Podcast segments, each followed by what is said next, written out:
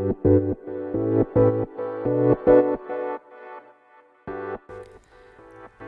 いマールのラジオマールです、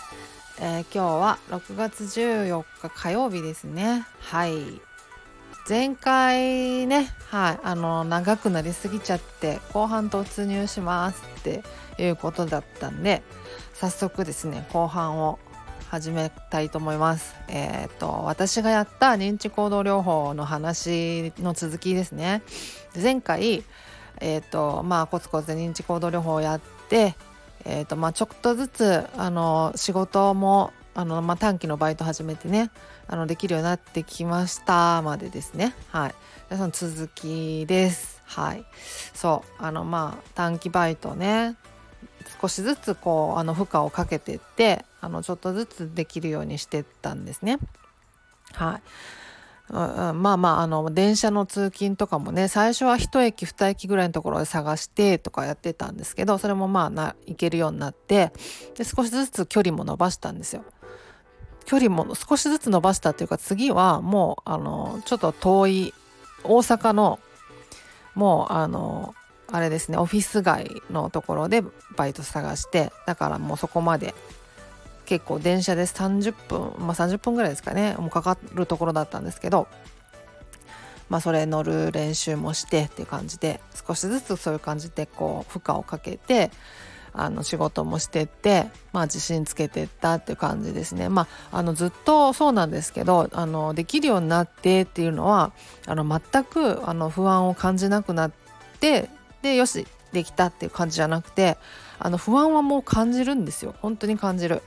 うん、でだから全く不安が出なくなった予期不安がなくなったなくなるまでに1年8ヶ月かかってるんでそれまではもう全然不安出てるんですよ。まあ、ただあの自信がついていくののとともにあの不安が出るこう頻度とかその不安の程度とかもはあのだいぶあの変わっていきましたけどねあのその不安の大きさもあのちっちゃくなっていったしあの出る頻度も少なくなっていったんであの少しずつこうあの変化はあったんですけど全く出なくなるまでに1年8ヶ月はかかってるんでそれまではやっぱりあの予期不安との戦いっていう感じなんですよね、うん、だからまあできるようになりましたっていうのは不安を抱えながらでもその呼吸法とかでねなんとかこうあの乗り切ってあのできるようになったっていうそういう感じですね。うん。そんな感じです。まあ、本当にね、もう呼吸法はですね、もう本当お世話になりまして、本当にずっとやってましたね。もうここ不安が出る時はもう出たらもうすぐに呼吸法って感じでやってましたね。おかげさまで本当にあの本当に予期不安との戦いっていう状態で発作はねもう完全にあのほぼ完全にコントロールできるようになりましたね。うん、あの呼吸法やることであの発作には至らないっていう状態ではありました。うんまあ、ただだから予期不安との戦いって感じですね。うん、でまあそんな感じで仕事もできるようになってって、まあ、そんな感じでコツコツしてやっていったんですけどあの途中でねあの合間に結構大きめのチャレンジを挟んでいったんですよ。これは意図的に挟んでいったっていうよりはなんとなくなんかそろそろこれもやってみたいっていう感じであの挟んでいった感じなんですけど私は本当にねあのしつこいぐらい言ってるんですけどあの旅行がね大好きだったんですよ。まあ今でも大好きなんですけど旅行をとにかくしないと生きていけない感じなんですね。そうでだからあの途中でねあの旅行チャレンジをまあ、あのちょこちょこね挟んでったんですよね。あのまあ、それはもう本当にモチベーションを保つっていう意味でも効果的だったしあとまあね達成感感じるとか自信をつけるっていう意味でもすごい効果的だったんですけどあのまあ最初は確かあのまあ車もねあのちょこちょこあの練習はしてたんですね。あの近場から始めてでまあちょっとずつ遠くに行く練習してっていう感じでやってで高速とかもねあのまあ短い範囲で乗ってみたりとかしたりしてたんですね。うん、そういう練習はまあコツコツ重ねてはいて、うん、そう。一つねあの車苦手っていう人かなり多いかなと思うんですけど、まあ、本当に練習あるのみって感じで。で、まあ、苦手な道とかあると思うんですよね。で私はあの信号待ちで緊張したりとかしててあとまあ大きな道とか2車線とか3車線とかあるような道とかも緊張してたりしてたんですけどまあそれも本当にコツコツ練習ですね。うん、でもういざという時はあの泊まれるところあのあると思うんですよね。あの例えばあの国道とか走っててもあのコンビニとかってちょこちょこあるじゃないですか。でまあコンビニの駐車場って割と止めやすい気がするんですよあの気持ち的になんか止めてしばらくなんかしてても文句言われなさそうな感じがあるから、まあ、いざとなったらコンビニ入ってちょっと休ませてもらおうとかそういうのを考えながらやってましたねで高速道路もねあの高速道路はえっ、ー、とね確か20キロおきごとに何かこうそういうスポット休憩できるスポットを作らないといけないっていう、まあ、決まりがあるらしいんですよ。だからまああるはずなんですよね。あのサービスエリアなりあのパーキングエリアなりが20キロごとぐらいに。で20キロっていうとまあまあ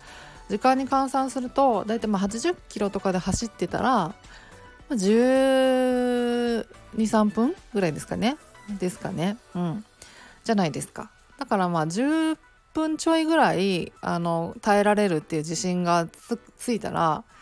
まあ、割とチャレンジできると思うんですよね。うん、あのしんどくなったら次のパーキングエリアでに入って休もうとかできると思うんでそうだからまあ123分ぐらいはなんか耐えられるなっていう風になってきたらチャレンジコツコツしていく感じでやってましたね。うん、で何分耐えられるかみたいなのもだから呼吸法がすごい役立ってくれてて呼吸法をね前回のあの前半でも言ったんですけど呼吸法って私がやってたのやつってあの1セット1分って感じだったんですね。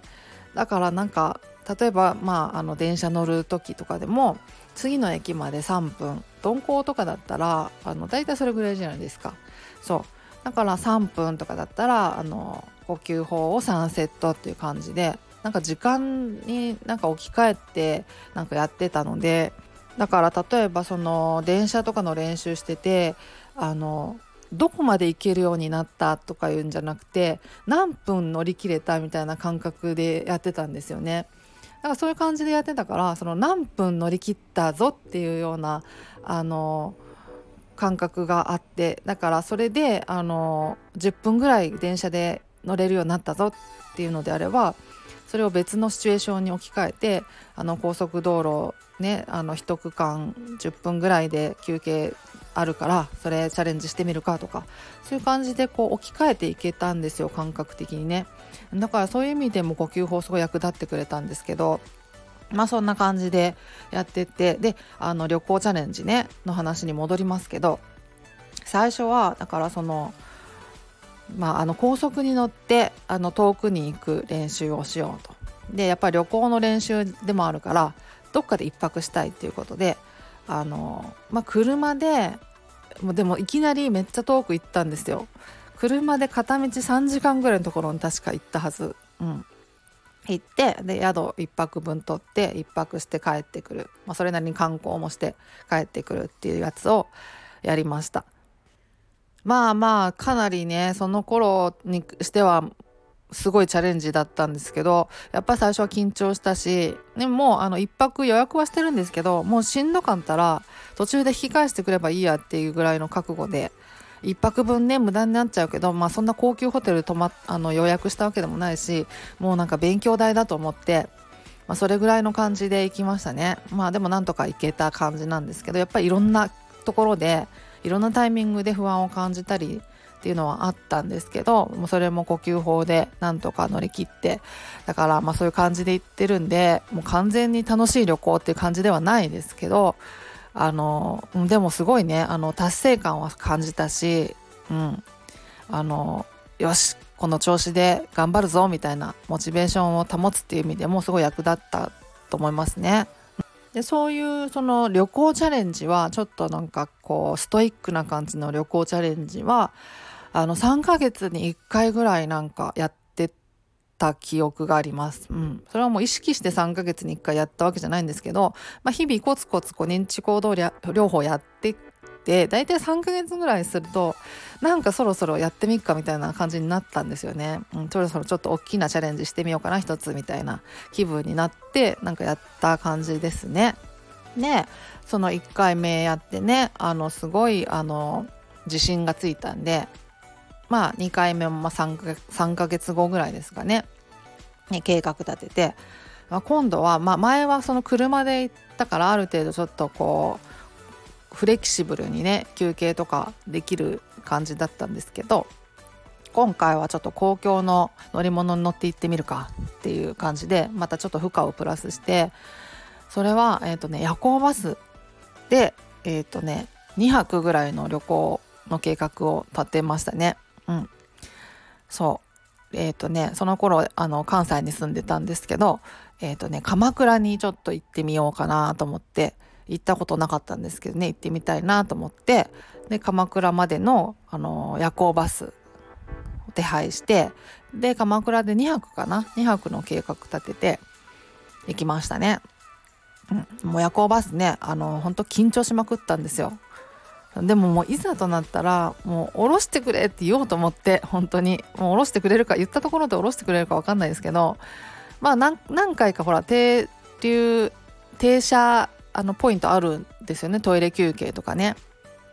あるからその時にもうもう下ろしてくれって言おうと思って。もういざとなったらね。それぐらいの覚悟で 覚悟でというかなんか変なこうなんかそういう気合入れて行ったんですけどまあまあ結局結果的にはまそういう下ろしてもらうような事態になることもなくなんとか鎌倉まで行ったんですけどやっぱりでもねあのぐっすり寝れるとかそれぐらいのリラックスはもちろん得られなくてあのずっと緊張してで呼吸法もしてっていう感じでなんとか行った感じですね。うんだけどもあのやっぱりそれであのそんな感じで言ってますけどでもやっぱり自信になりましたあのなんかやっぱ達成感はあったし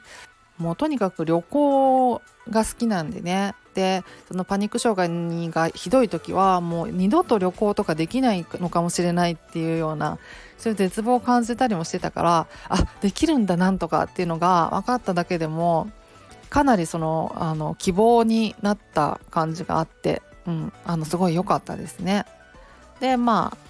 まあ前回は1泊だけだったんですけど今回2泊っていう感じにして。まあそんな感じであの少しずつこう旅行もあの負荷をかけてやっていったっていうそういう感じですね。うん、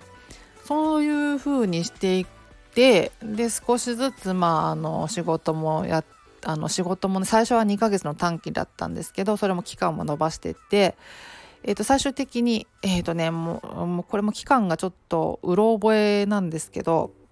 うん、まあ1年か1年半かな、うん、それぐらいで長期の仕事に就業できるようになったんですよ。でね、まあ、仕事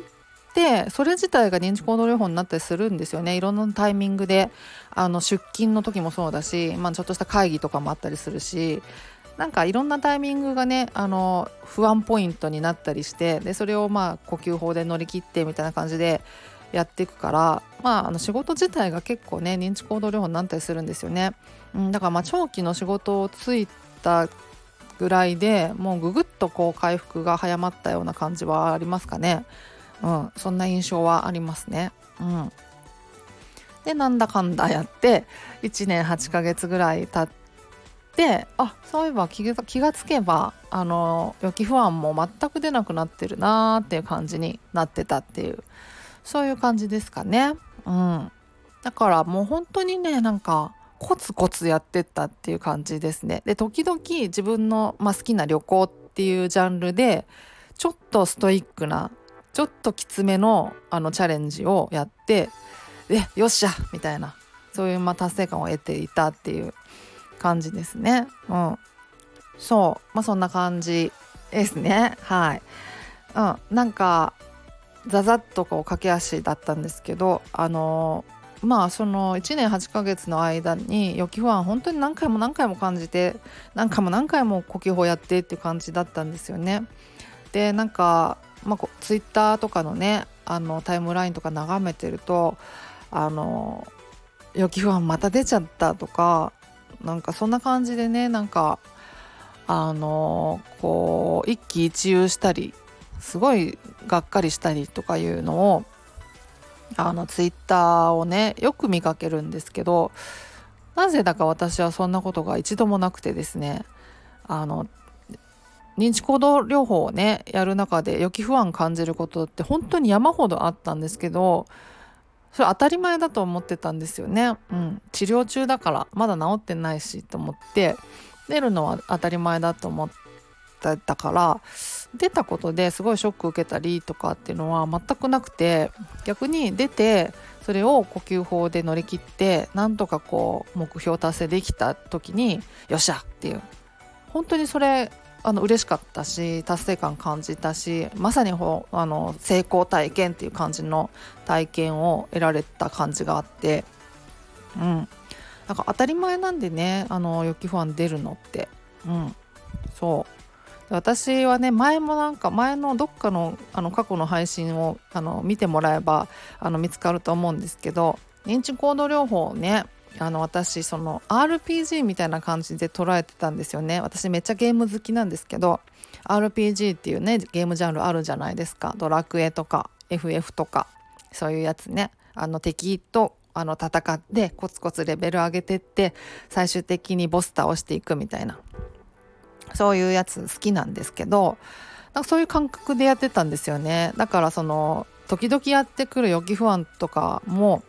あのまあ、モンスターと敵のモンスターみたいな感じで思ってそれに頑張ってあの立ち向かってやっつけていくとあの経験値が溜まってレベル上がるみたいな感覚だったんですよね。無意識にですけどそんな感じでやってたからでまあレベル上げるためにはあの敵と戦わないといけないんですよね。モンスターと戦うっていうのはもう必須条件なんですよ、まあ、だからそのレベル上げるためにあのわざとこうモンスターの出るところに行ってあのうろちょろしたりとかっていうのはね RPG やる人だったら普通やりますよね。そう。だからあのあえてモンスターと戦いに行くみたいな感覚はなんか普通になんかあのすんなり受け入れられたんですよね。うん、だからあの認知行動療法もねあえてこう苦手なところ行って予期不安をにさらされるっていうのはなんかそれ必須条件治るために必須条件なんだろうなっていうのはすごいすんなり感覚的にあの受け入れられたので普通になんか当たり前のようにやってた感じがあって、うん、だからですねまあ RPG 一生懸命あのやってたのもなんか無駄じゃなかったなみたいな。そんなあの感じもありましたね。うん。はい。そんな感じで回復していきましたっていう話ですね。うん。もうコツコツですよほんと。いきなり一番最初からなんか飛行機でどっか旅行するとかそういう無謀なチャレンジやったらもう悪化するだけだと思うんで本当にあの自分のあのペースで自分にちょうどいいあのステップの高さでコツコツ上がっていくっていうのが大事なんだろうなと。でまあ、自分にちょうどいいなんか高さのハードルを設定するっていうのもわからないと思うんですよね。最初はどれぐらいがちょうどいいのかなんていうのは。初めてやることだからねわからないと思うんで。もう最初はだからもう探り探りっていう感じだと思うんですよね。うん、ね。まあでもそんな感じであの治っていくはずなので。はい。コツコツ。でもそのコツコツやる中ですごい役立ってくれたのがあの呼吸法ですっていうね。もうそれで締めたい。もう是非締めさせていただきたいという感じ。そんな感じですね。はい。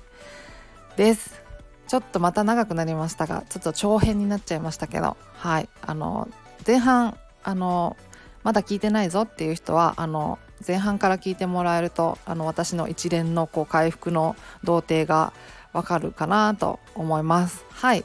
そんな感じで今日は終わりにしようかなと思います。はい。ではまた次回お会いしましょう。ではでは。